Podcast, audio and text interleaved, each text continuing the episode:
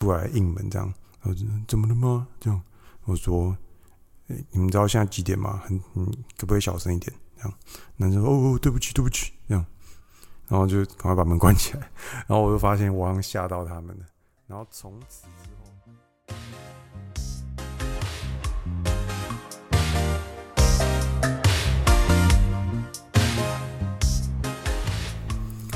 ，OK，麦克风测试，麦克风测试。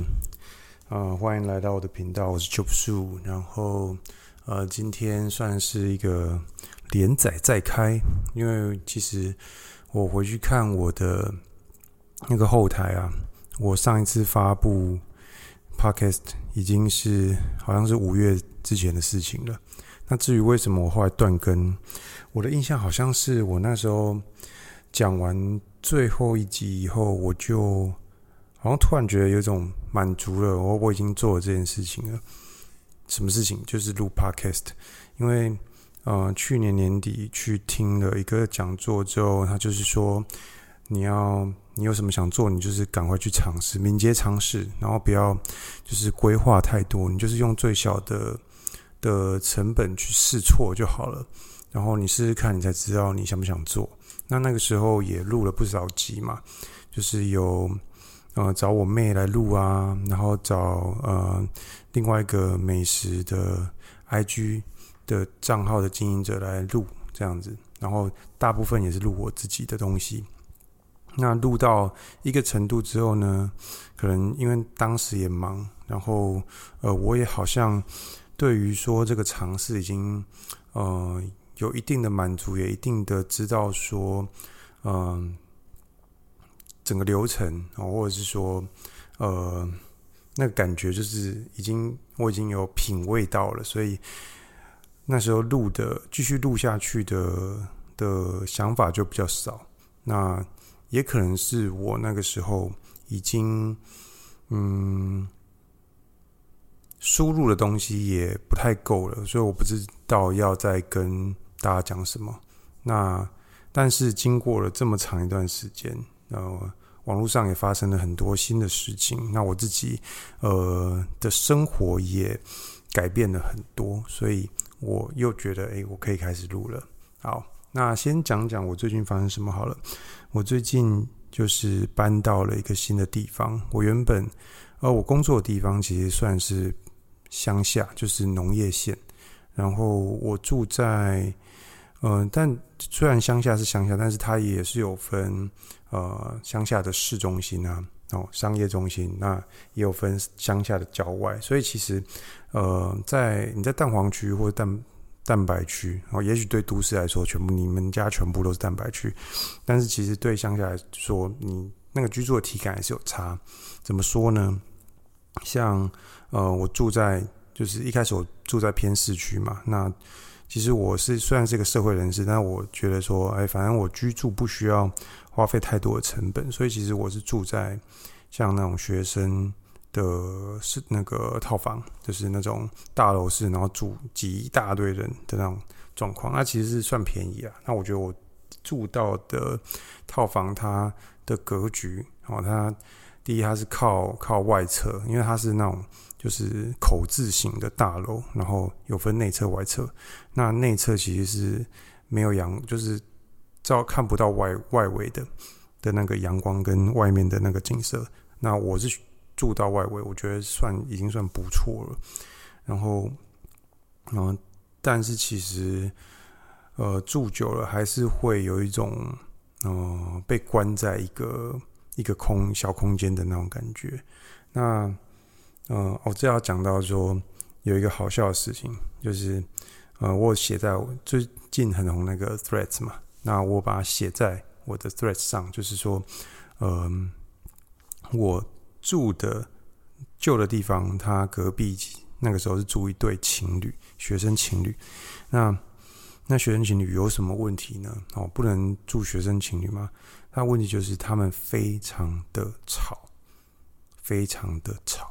非常的吵，我必须要讲三次。有多吵呢？我把这个故事讲给我朋友听的时候，他们都以为说，他们可能每天晚上哦，学生嘛，精力充沛哦，嗯嗯啊啊的，就是可能在打炮啊什么的，很吵这样。但我说 no，我从来没有听过他们两个打炮的声音。So，他们说，他们就好奇啊，那到底有什么可以吵的？首先，这两对情侣，他们非常的喜欢打电动。那男生呢，好像是在打 low，然后因为我从他喊叫的那些声音来判断，他应该是在打某种 MOBA 游戏，反正就是应该是 low 之类的。哦，那不知道 LOL 的，哎，就是他叫英雄联盟。那另外女生呢，她好像是玩某一种手机游戏。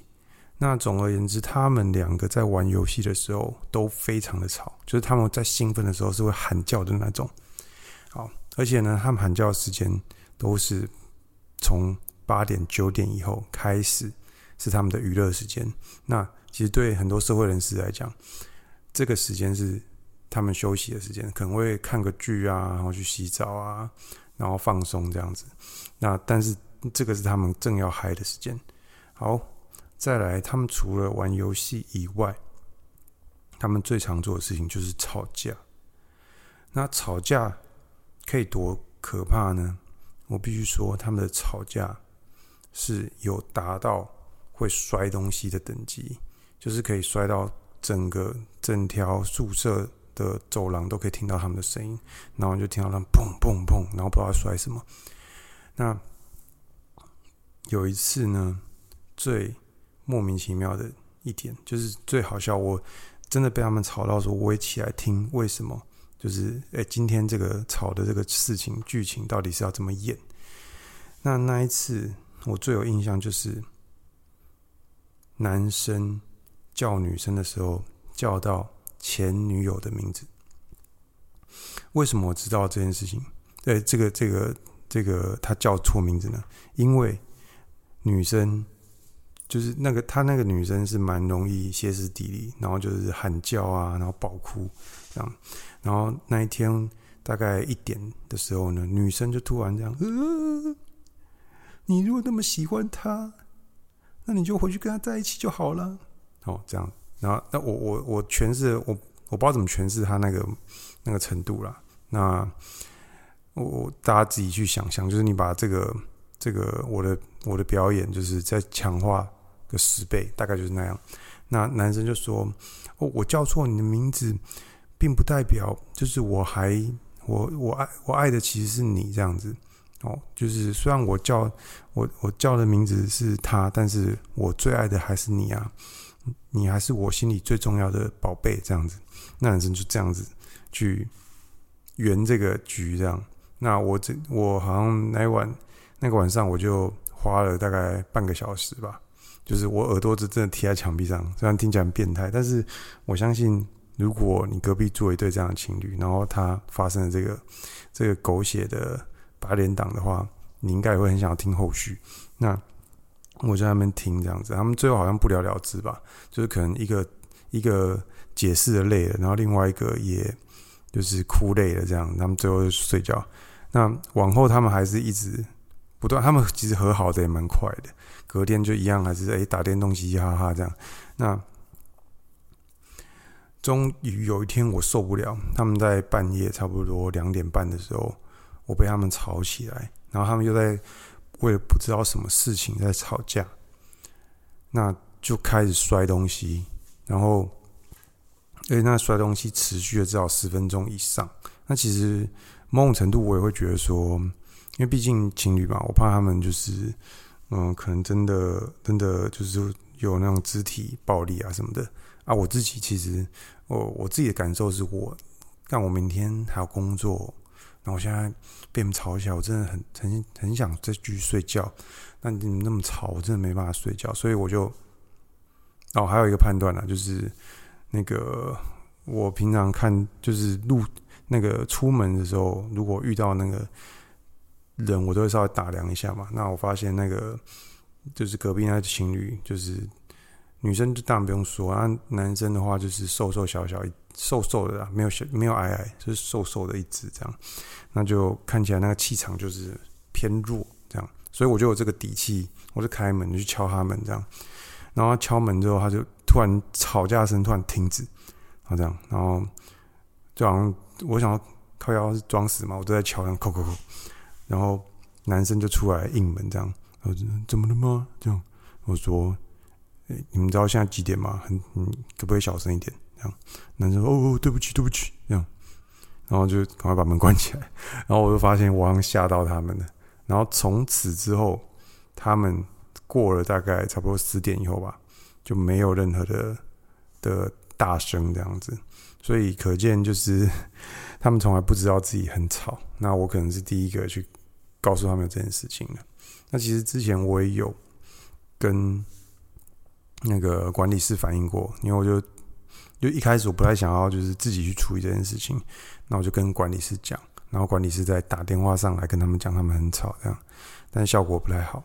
那虽然呃经过这一次，就他们就变得比较不吵，但是也奠定我心里的一个念想了，就是说哦，我不想再住在这里，我想要搬走。然后除了他们以外。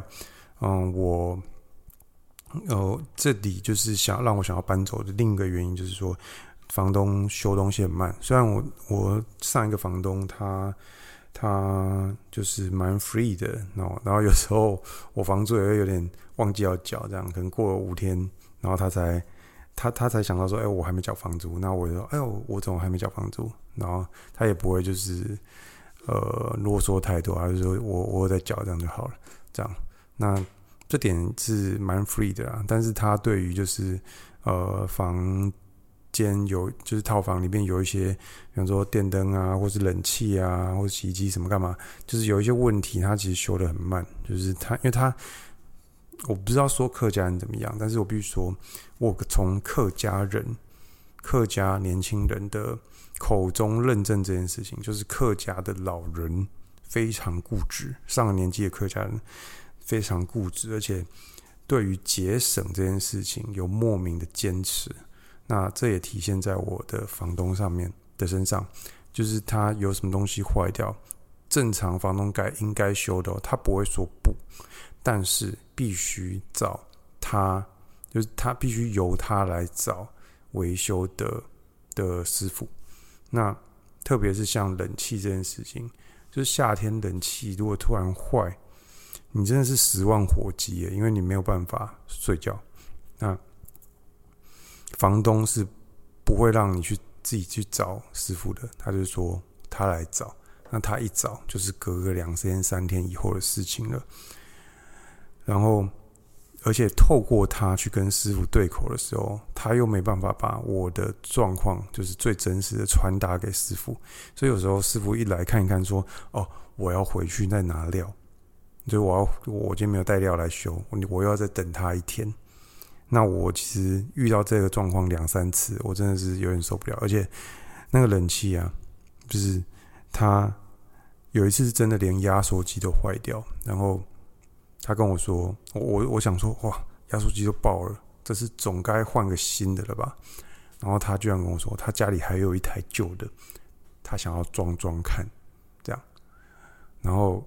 没办法，这个是他的财产，所以要么我就不租。那如果我还要租，那也只能顺他，就是尊重他的处理方式。所以又等他叫师傅去他家搬那台旧的来修，对再来换装这个冷气。可想而知，从我开始没有冷气吹到整个弄好搞定，我就是必须要等待多久时间。所以其实呃，因为这两个原因呢、啊。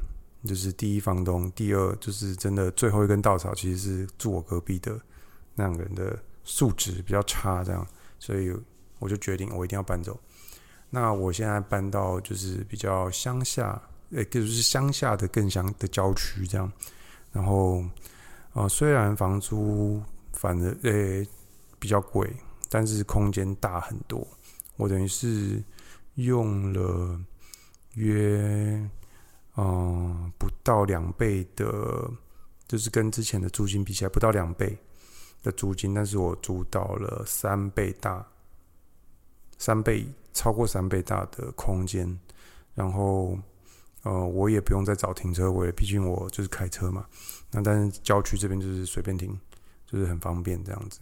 然后我甚至上班的的时间更短，因为我之前住的地方虽然市区，就是离我上班地方比较近，但是，呃，因为红绿灯太多，所以其实走走停停的并不快。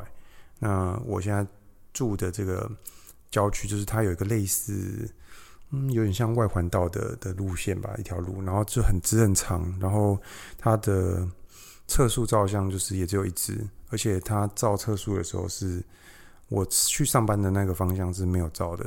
所以，我原本想说我已经摸透这条路了，然后我走的时候，我可能开到它速限可能六十吧，那我可能会超速超个大概八十左右吧。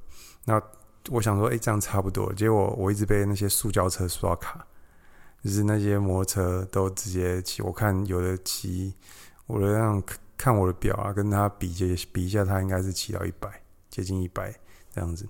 那其实我这样上班更快，这样而且红绿灯很少，所以其实是更顺的。所以我整体而言我算满意。那但也我把这件事情讲给别人听的时候，就是诶，当然他们会说，诶，这样就多付那么多钱划算吗？但其实我目前住进来，我觉得很划算。因为第一，我如果有在听我之前的分享，或是已经认识我的人，就是知道我是有在我的兴趣是做一些皮件的东西。那做皮件其实工具很多啊，然后还有，其实皮革本身它就是一个实体的东西，是占空间的。所以，我以前在那个小套房，就是呃号称八平啦，扣扣掉阳台可能剩六平吧，或五平的空间，然后我在里面摆了我皮革的工具，然后摆个皮革，然后还有我的起居的所有东西。其实是很拥挤的啦。那我以前不觉得说这个东西会有什么影响，但其实后来我搬来这里才发现，说一个人如果能够住在一个，就是他的体感能够感觉到舒适、宽敞，然后舒服的环境的时候，他的心情其实是会受影响的。就像我现在坐在这边，然后我的东西可以好好的摆好，摆得很整齐，这样。我还特别去 IKEA，就是添购一些家具。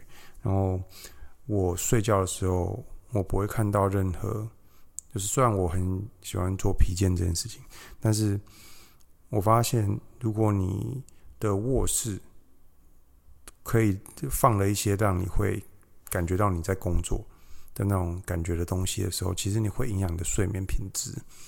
那我发现我来这边之后睡得好很多。就是可以一觉到天亮这样。那我以前在就是旧人那边，就是我睡觉的的状态跟工作的那种状态好像是混在一起，我没有办法。就是我其实我可能身体上或是情绪上会因为这样子感到紧绷，所以我才到了这里之后才发现，就是环境就居住的环境对一个人来说是很重要的。那这边也很特别，就是它是算是一个社区嘛。那旁边就是田啊，然后对面有那个韩国中吧，但是就是总之并建筑物并不是很密集，所以早上的时候你是可以听到鸟叫声。我们社区就是很多麻雀啊，或者其他，我听那个叫声可能有三四种不同的鸟类的叫声这样。那其实早上起来就是阳光斜斜的照进来，然后你可以把。过去把窗户打开，然后让空气流通，然后你可以听到，就是我窗外有很多鸟的叫声，然后甚至你，因为我们这个社区有人会养猫、喂猫，然后然后就是我们社区可能只有七八只猫吧，我觉得。那早上打开门的时候，诶，你就看到好多猫在那边，就是就很悠哉的，有在。睡觉，有的抓痒，然后有的在就是搞事这样子，可能互相打架一下什么的。那也有的就是很亲人，他像我打开我的门，就是有一只阿虎哦，那这虎斑猫了。那它会趁我不注意的时候，会整半只身体直接踩进我的那个门口，这样，那我要把它赶出去，不然它可能会直接走进来。就是这么一个比较自然，然后比较舒适、原始、宽敞的环境，那变成说，我发现其实我来到这边之后，我呃，工作白天工作完，我是会想要回来的，就是我会觉得，哎，回来是一种可以期待的，回到就是自己住的地方是可以期待的东西事情这样。那像这个感觉是我在之前没有的，就是我在旧的那边是没有的，所以这也让我就是打定一个主意，如果我以后会。呃，自产，然后或者是说定居在某个地方的话，应该还是会选在郊外吧。因为我真的不习，就是我经过这两个 A/B test，就是比较之后，我才发现我不太喜欢住在拥挤的地方，而且我需要空间去摆我的一些东西。这样，那这也算是一个对我自我认知的一个提高吧，更更说更深入的提高，这样更深入这样子。我觉得这样蛮好的，然后也建议给各位啊，就是你可以去试试看，你适合住在什么环境下。像有的人，也许他必须要在机能很好的空的的的点啊，他可能需要去，他的乐趣可能是去跟人家 social，他可能是下班可能要跑很多的 party，或者是跑很多的聚会聚餐什么的。那也许他住在市区，就是那种那种密集商业。的点靠近一点，他可能会比较适合他这样子。当然，我的话就适合住在人不要那么密集。我我比如说，我非常讨厌人，就是不是讨厌特定对象，但是就是讨厌人群密集的地方。对，那之后我会录什么呢？嗯、下一我先来立个 flag，好，就是 flag，就是说我下一集可能来讲一下，嗯、我最近。呃，就是我的呃朋友，那该怎么称呼吧？就是朋友吧。那嗯，或者说我我我一直 follow 的一个自媒体哦，应该这样讲，一直 follow 一个自媒体，就是那个 Ivan PDS PDCA，然后他之前推了一些书。那有一本我特别受用的是说，呃，零接触行销术。那里它里面就是讲到了说，一个有忧郁症的人，他怎么样就是让别人觉得他很勤奋、很努力的在工作。那从那本书里面，我获得了一些就是经营我的兴趣的一些灵感。那我有实践上去，然后我觉得对一个创作自诩啊，自诩我们自己是创作。内容的人来说，这是一个很好的方式，然后让你可以，嗯，因为平常大家白天都有正职的工作在做，那如果你要经营一个兴趣的时候，你可能就是三天捕鱼五天晒网嘛，这样子去做。但是其实，如果真的想做的话，其实是必须要有规模化，然后有系统，然后有呃持续，然后坚持的去去发布你的内容的。那我觉得坚持这个事情是其实最难，就是很多人他可能偶尔做一下，偶尔做一下，但是如果你能坚持每隔一一定的时间就 post 一些东西出去，然后给人家知道你在做什么，那留下对方留下的印象也会更深刻，也更知道说，哎，你是就是你你是专门在做什么什么东西，你生产什么什么东西给人家这样子。那那本书我觉得帮助蛮多，所以我也实践。用他的心法，然后我也弄出了一些呃方式，就是怎么样去呃把你，因为我做的是工匠工匠类型的东西，那怎么怎么样把你的这个作品，然后的制作的过程啊，然后变成短影片，然后变成呃变短片，然后在各种的平台上面去投放。而且这个投放并不是你必须要死盯着荧幕，然后某就是某个时间点，然后赶快按就是按发送，而是你必须你可以排程，然后让它按照你想要的时间规律的去丢到这些社群平台上面，然后你可以从后台去看这些投放出去的内容，他们呃的点阅率，然后观众的反应。然后去，你可以进而再去优化你要在什么时间点投，或者说你要投什么内容，或是你的 hashtag，或是你的呃封面是不是有必要去做一些优化等等。那我觉得这些东西对于呃，你在做一些手工艺工匠，然后或者是能够有一个制作过程的影片的记录的人，然后你想要去做投放，我觉得是很适合你，值得一试啊。那因为你从这东西这个东，因为手工艺它有一个很有一个很大的优点跟很大的缺点，它同一体两面的，就是嗯，你有这个技术的时候，别人他也要花很够长的时间，他才能够得到你这个技术，这个是你的护城河。但是你做一个东西，你就是必须要花这么多的时间，除非你有办法量产。那量产那又是另外一个课题了。所以你做了一个东西，第一就只有你看见，第二你可能拍了一张，哎，拍了几张照片，然后变成一个呃贴文好了，然后把它泼出去。但是看到的也就那些人而已。你要怎么让更多的人可以看到你的，就是你这过程，你这个过程的价值，就是不只是你做出来的东西呈现出来的照片有有嗯、有一个价值，让大家会想要点赞而已，而是你包括你前置作业，你可能准备的工具，你对工具的理解，然后你对工作流的安排，你对这个作品的制作过程。哦，到以至于到你怎么拍这些东西，其实这些东西都是可以，都是有价值的。就是对于，呃，那些不知道怎么样拍，不知道怎么样工作流优化，不知道怎么样用什么工具才是好的的人，其实你的每一步都有价值。那只是你不知道要怎么拍，然后你不知道怎么要放到哪里给人家看，你不知道。嗯，你知道要放，但是你不知道怎么样投放才是更好的。你不知道怎么样让别人更容易的看到，这样子。所以其实每一步都有价值。那我可能下一集就是来讲说，嗯，我是怎么做的。然后也许不是最好，但是我觉得总比没有好。就是因为你做了，你才知道要怎么优化。比起你一直想，一直想，然后想。